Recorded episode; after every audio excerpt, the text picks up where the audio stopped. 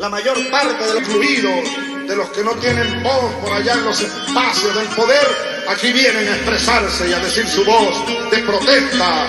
Aquí vienen a, a decir sus poemas, sus canciones, su esperanza. Aquí vienen a cantar, aquí vienen a decir lo que son, lo que quieren, porque cada día me convenzo más de que el único camino por el cual nosotros podemos romper la hegemonía capitalista. Es por el camino de la revolución, no hay otro camino que acompaña la danza, directo al corazón, inyección de esperanza, lanza indígena contra el enemigo, el que tranza mi raza, no tranza conmigo, gringo go home, fuera, fuera, empresario ladrón, vuela, vuela, vamos a bailar el son que este pueblo quiera, desde nuestra población hasta Venezuela, y lo vacila el que quiera, no hay fronteras, lo baila el sin tierra y lo bailan guerrillera, piquetera, cocalera, zapatiza, anti-yanqui, anti-imperialista Latinoamérica. Guantanamera, Guantanamera, Guantanamera, Guajira, Guantanamera. Rapeos son porque somos americanos. Hola, buenas. Eh, soy Juan Martínez. Hola, hola, yo soy Diego Pérez. Hola, soy Sebastián Leiva y estamos aquí en la presentación del podcast Zona de Sacrificio desde la Sociología Económica. Vamos a hablar un poco de la situación de esta, esta llamada zona de sacrificio. Sabemos que hay un daño medioambiental irreparable en nuestro país, en distintas zonas. Y vamos a hablar de la sociología económica, su daño en el medio ambiente, los roles de la empresa y cómo se va formando la sociedad un poco acá para terminar, vamos a hablar un poco sobre la, la investigación en futura, ¿no? Sí, claro, se viene un proceso constituyente bastante importante, así que yo creo que eso sería fundamental tocarlo, eh, una pincelada, yo creo. Y además es súper interesante como también poder pensarlo desde lo que estudiamos nosotros, nuestra disciplina. Claro. Claro que sí. Bueno, bueno, igual quizás como introducción, eh, queda bien el hecho como de, contar un poco por qué es zona de sacrificio, eh, un término originado en la sociedad civil chilena, eh, para señalar o referirse a estas zonas geográficas con alta concentración de plantas industriales, eh, sujetas a un permanente daño medioambiental y con consecuencias negativas para la flora, la fauna y la población humana de los sectores aledaños a la industria.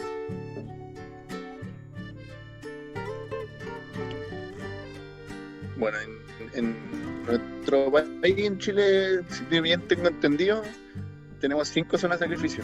Eh, según la Fundación Terram, eh, son Tocopilla, Quintero, Puchuncaví, Mejillones, Huasco y Coronel. Vamos a hablar sobre tres de ellas porque es la que tenemos información, ¿o no? Bueno, así es. De Coronel, eh, esta zona en Coronel es declarada zona de latencia que significa que el territorio se sitúa entre 80 y 100% de la norma de calidad ambiental por contaminación con material particular grueso, que es más dañino para nuestra salud. En esta zona opera la empresa Endesa con tres termoeléctricas de carbón.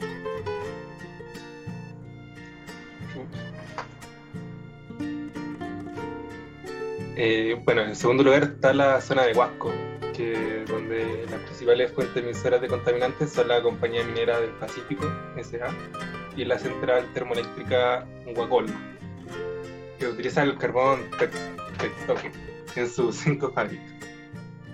Eh, y bueno, eh, eso más que nada. ¿Qué, es el carbón? Ah, bueno, verdad. Eh, este se utiliza como combustible y es producto de los residuos del petróleo eso, aunque está mm. prohibido en muchos países debido a su alta cifra como enfermedades. Eh, mientras que en mm. Chile sus niveles de regulación son mínimos. ¡Ay, qué mm. bueno, y... Bueno, y en tercer lugar, eh, como se dijo anteriormente, eh, nos vamos a referir también a la zona de Quintero Puchuncaví, eh, que tiene un parque industrial Ventanas, así se llama, eh, y donde se emplazan la empresa de fundición y refinería de Coelco, Ventanas, Coelco Ventanas, y cinco centrales termoeléctricas, cuatro de AES Jenner y una de Enel. Em, como veremos en los siguientes apartados, revisaremos en profundidad esta problemática desde la sociología y intentando también mezclarlo con nuestras eh, opiniones personales.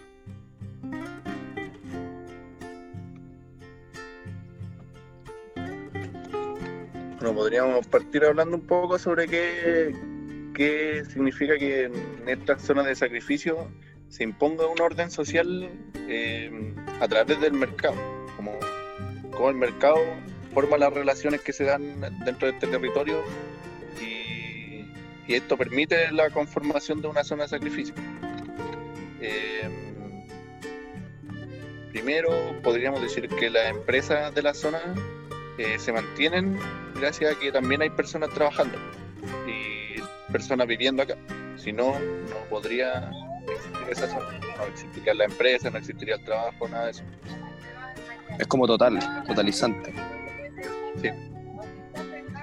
Eh, se van como mezclando una con la otra. No es solamente la empresa que llega y se está la, una relación, sino que se, se mantiene gracias al trabajo. Lo que yo también me encontré súper, en verdad, impactante era el testimonio de Gregorio, que es un eh, es un señor que se dedica a la cosecha de aceituna eh, y ahora solo cosecha 7 toneladas. Y eso se debe en gran parte eh, a la contaminación generada por las plantas. O sea que también, en el fondo, la economía local, que siempre o sea, se ha mantenido por mucho tiempo y quizás se ha heredado en el tiempo, ahora ya está en crisis. Es imposible sostenerse con, como, con el impacto que tienen las, las mismas. Eh, las mismas parques industriales y el daño que generan al medio ambiente y también como en el fondo a, cualquier tipo de como emprendimiento aledaño a eso, o eres parte de la empresa o no haces nada. Y es como igual porque, no sé, como desde los mismos establecimientos educacionales, eh, por ejemplo Jorge Campos, que es un psicólogo del Centro de Salud de Huasco, eh, dicen que como en los liceos se fomentan las prácticas para insertar a estas personas, como los estudiantes, en las empresas que contaminan la zona. Eh, aún más como los liceos mantienen convenios con la industria, como parece que finalmente de que los jóvenes salgan de cuarto medio y terminen en la empresa trabajando y así como un poco, no sé, adoctrinando a la empresa junto a los liceos para que los jóvenes terminen haciendo eh, esos trabajos y manteniendo la zona de sacrificio y la empresa que, que la genera. Entonces, eh, desde varias áreas podemos ver cómo se va formando este orden social. Primero, como decía Diego, eh, se eliminan las otras fuentes de trabajo y fuentes de ingresos, o, como la agricultura, la ganadería que se decía. Y en segundo lugar, ya desde que son adolescentes, niños, te preparan para mantenerte en este mismo sistema laboral. Pero también cómo afecta un poco, empieza a afectar un poco al Estado en esto, pues igual hay, algo que, que caracteriza. Por ejemplo, eh, si no me equivoco, en el gobierno de Sebastián Piñera eh, se prometió un estudio que nunca se hizo. Entonces también hay, hay, una influencia ahí un poco el Estado. Sí, de hecho, a mí me, interesó mucho un link que me compartiste ahora, Sebastián, eh, sobre zonas de sacrificio, una cultura de vulneración de los derechos ciudadanos, del diario Universidad de Chile, el que en el fondo igual trata como de qué manera como se intenciona ciertas como eh, como una lógica del chantaje también, o, o quizá para que no suene tan político puede ser un poco como una, una cultura como el deterioro del acceso a, a los derechos ciudadanos eh, principalmente el derecho a, a vivir en un medio ambiente libre de contaminación. Em, y evidentemente existen voluntades, quizás no son políticas, quizás también son como de formas de organizarse, pero en el fondo como que se perpetúan estas, situaciones y no se hace nada.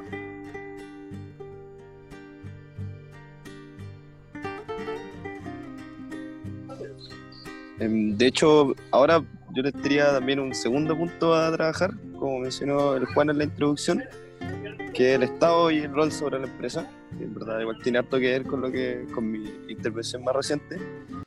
Em, y bueno, el primer planteamiento em, es la relación entre el Estado y el mercado privado en Chile, eh, orientada a la idea de gestión y orientación económica diferencial de la regulación estatal. Y eso evidentemente es importante, como dijo Juan también al principio, el proceso constituyente con el que está viviendo nuestro país. Eh, yo creo que es súper importante como replantearnos de qué manera estamos organizando el quehacer del Estado y de qué manera eso repercute en las diferentes zonas del país. Yo creo que igual a nosotros nos toca ser, los tres somos santiaguinos y estamos bastante lejos como de, de realidades así como en donde realmente eh, son zonas invivibles. Eh, yo creo que aquí a ninguno de nosotros quisiéramos algún familiar o adultos mayores también que estén como expuestos a, enfermedades crónicas como, como en el Valle del Huasco, por el polvo que levanta el, tren de carbón que cruza todo el valle.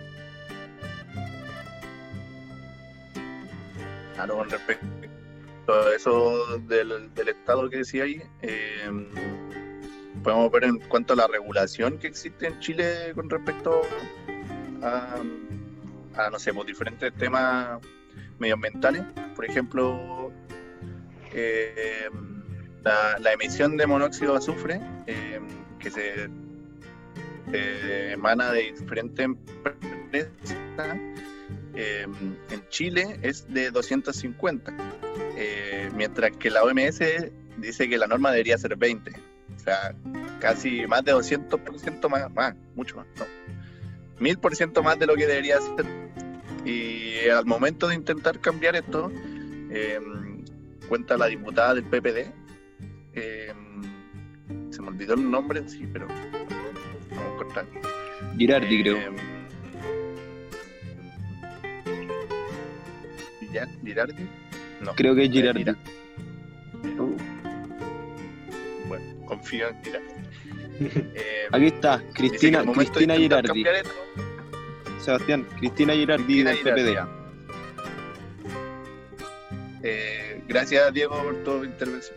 Gracias por eh, bueno, lo que decía es que al momento de intentar cambiar esto, se propone 150, que ya es alto, y al final se dejan 200.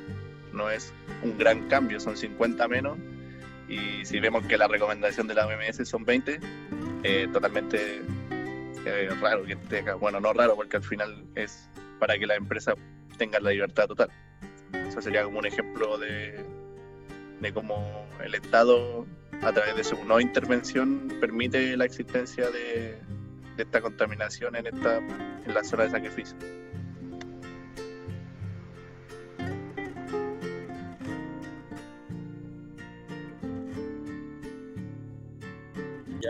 De hecho, bueno, para complementar em, y para profundizar también el tema como la relación entre Estado y rol sobre la empresa, eh, igual encuentro súper relevante como ese hecho como de, de, coordinarnos de tal manera de que estructuralmente el Estado sea un mero como administrador, como que se aboque solamente a dilemas procedimentales y administrativos.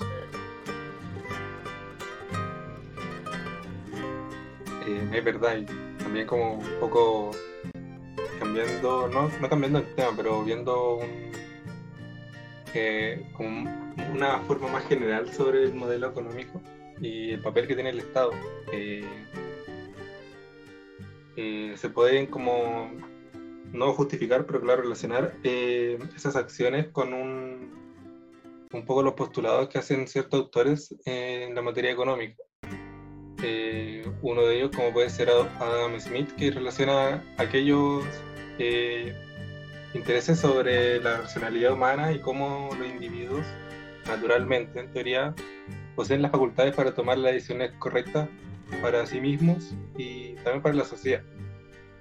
Eh, ya que este puede crear valor y cambiar la naturaleza.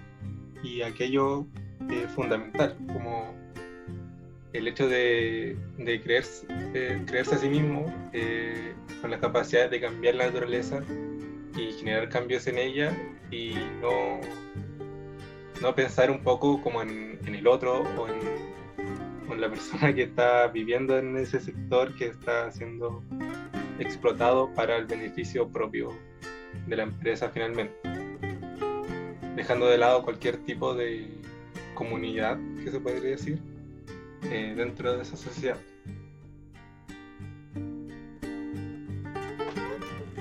Lo, que dices tú, Juan, con respecto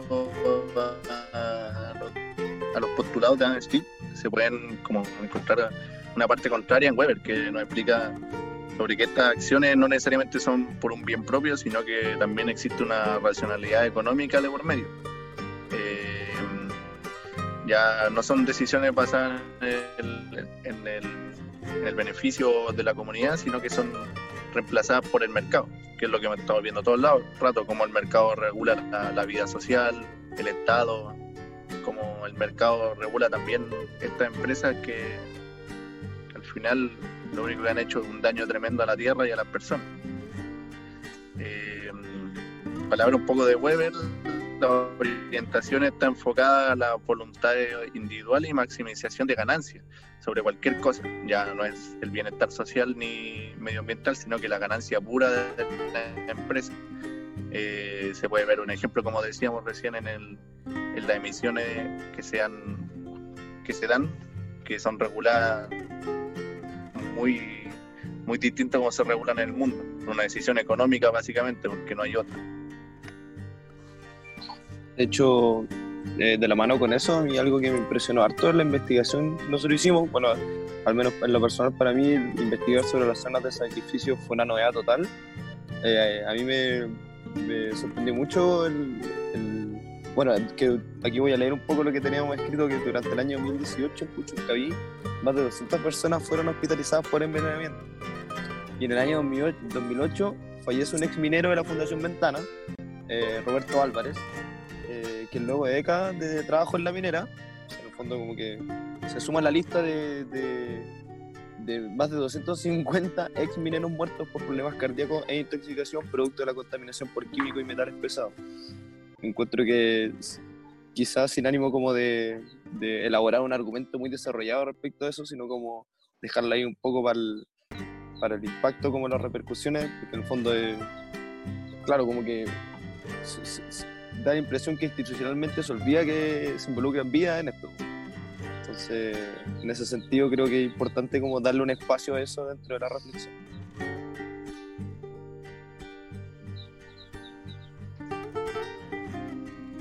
Eh, sí, esas cifras inmensas. Sí, porque... Sí. Y, y, vemos que al final de la única forma que se involucre no sé si el Estado en sí, pero sí como la opinión pública, eh, a través de, dar a conocer estas situaciones. Creo que en el 2014 hubo un documental de, de Chilevisión en La Mira y recién ese año se lograron ver como qué era lo que pasaba exactamente en esta zona, si no, no hubiera una información pública y el Estado para la otra situación que se mete cuando hay protestas. Hemos visto como durante todo un año hubieron enfrentación, enfrentamientos entre los pobladores de, esta zona, como Quintero Chucaví, y la policía, el brazo armado del Estado, al final la policía, para defender justamente a la empresa, para que no se sigan dando estas manifestaciones, paros en la empresa, etcétera. Encuentro que es impactante cuando uno tensiona como, desde los niveles institucionales también, como que porque, como de la mano con lo que dice Sebastián, como que evidentemente existen como fuerzas superiores a las personas que como operan coercitivamente. Sí, claro, Entonces, personas con mucho poder como político, económico, social que pueden tomar medidas de ese tipo, como mover a hacer que se muevan carabineros y que se muevan fuerzas para que la población no pueda manifestarse y exigir, exigir uno de sus derechos, que sería como vivir de manera natural, no contaminada ni con riesgo a tener una enfermedad catastrófica. Em, bueno, eh, no sé si alguien tiene algo más que agregar sobre el último punto, eh, que creo que en verdad dejo la, la, la, palabra. No, digo, bueno, lo otro no es solo agregar un poquito, pero lo que decía Cristina Girardi es que había un nexo, no lo dijo explícitamente porque imagino que le puede ir mal, pero que había un nexo claro entre ciertos políticos y, y los dueños de la empresa. Entonces, si se dice de los mismos representantes, es porque hay cosas raras ahí ocurriendo. ¿no? Claro. Totalmente de acuerdo. Eh, bueno, y ahí ahora alcanzando ya el último apartado como de este podcast, después de los tres puntos en profundización que, que conversamos acá. Eh, igual es importante en primer lugar trabajar o quizás como reflexionar en torno a la agenda de investigación en sociología económica. Quizás como este como un primer acercamiento a las zonas de sacrificio como un problema relevante para la sociología económica. Eh, quizás a nosotros siempre nos complica harto porque, como dije antes, como que se nos olvida que aquí hay vidas también de por medio y son como problemáticas sociales que involucran niños, adultos mayores, eh, a, a, poblaciones enteras.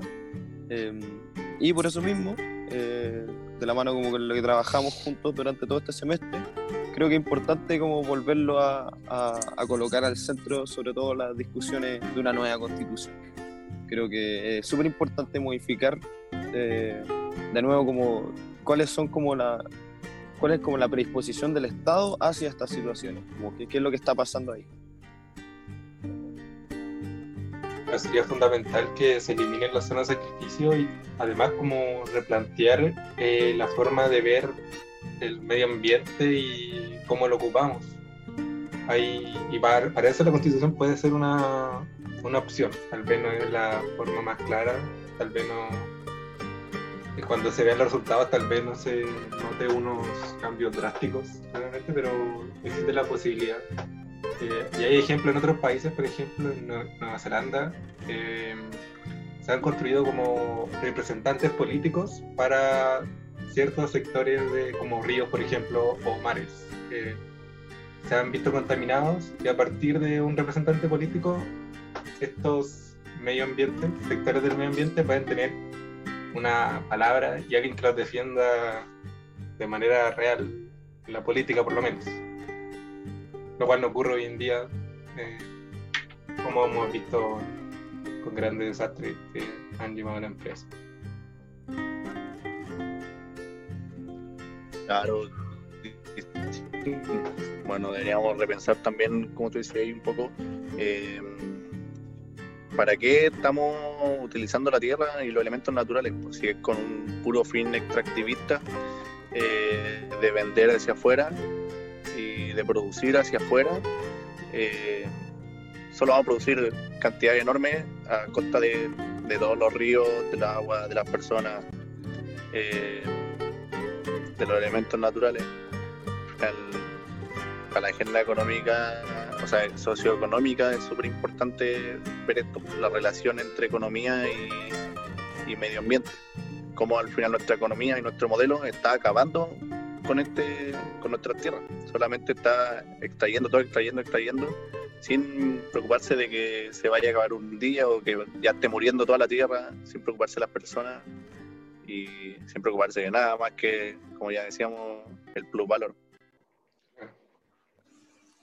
Y bueno, y finalmente, así como último punto, quizás como guinda de la torta, eh, dentro de los aspectos relevantes del tema elegido en cuanto a un debate teórico-empírico, creo que igual es importante tensionarlo con esta como nueva oleada de conciencia ecológica que vemos a nivel institucional de muchas empresas, eh, también de muchas personas, donde de muchas movilizaciones, movimientos que tiene que ver, o donde donde irrumpe como este discursiva, esta narrativa como en pos del medio ambiente o de como una preservación.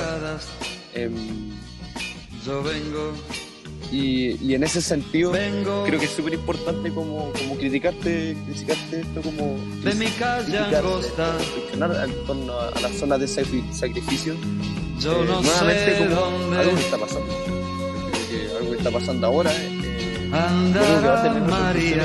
en años de Yo vengo, como en ese sentido Yo vengo. como en, en el tomarle el peso a la, a la situación que se está viviendo vengo de la piel Más que no que queda tengo de ustedes. Aún el que no haya vuelto a trabajar. Vengo de rodar el último clave. Claro, en temas más Paradas esperando por a ejemplo, no sé, si Endesa empieza a proponer medidas para, La neblina las rodea y las oxida para mejorar y ya sus características de, la- petrificar. de los elementos que utilizan en sus empresas, pero está destruyendo literalmente todo a su alrededor, proponiendo una nueva política verde sin necesariamente accionar. eh, no va a tener ningún resultado. Como lo que decía, ahora hay una ola de, de preocuparse por el medio ambiente, pero si no analizamos los reales se resultados que está teniendo, no llegar a nada. Las industrias, muevan las industrias, yo creo que hablar por el día de hoy. muevan las industrias.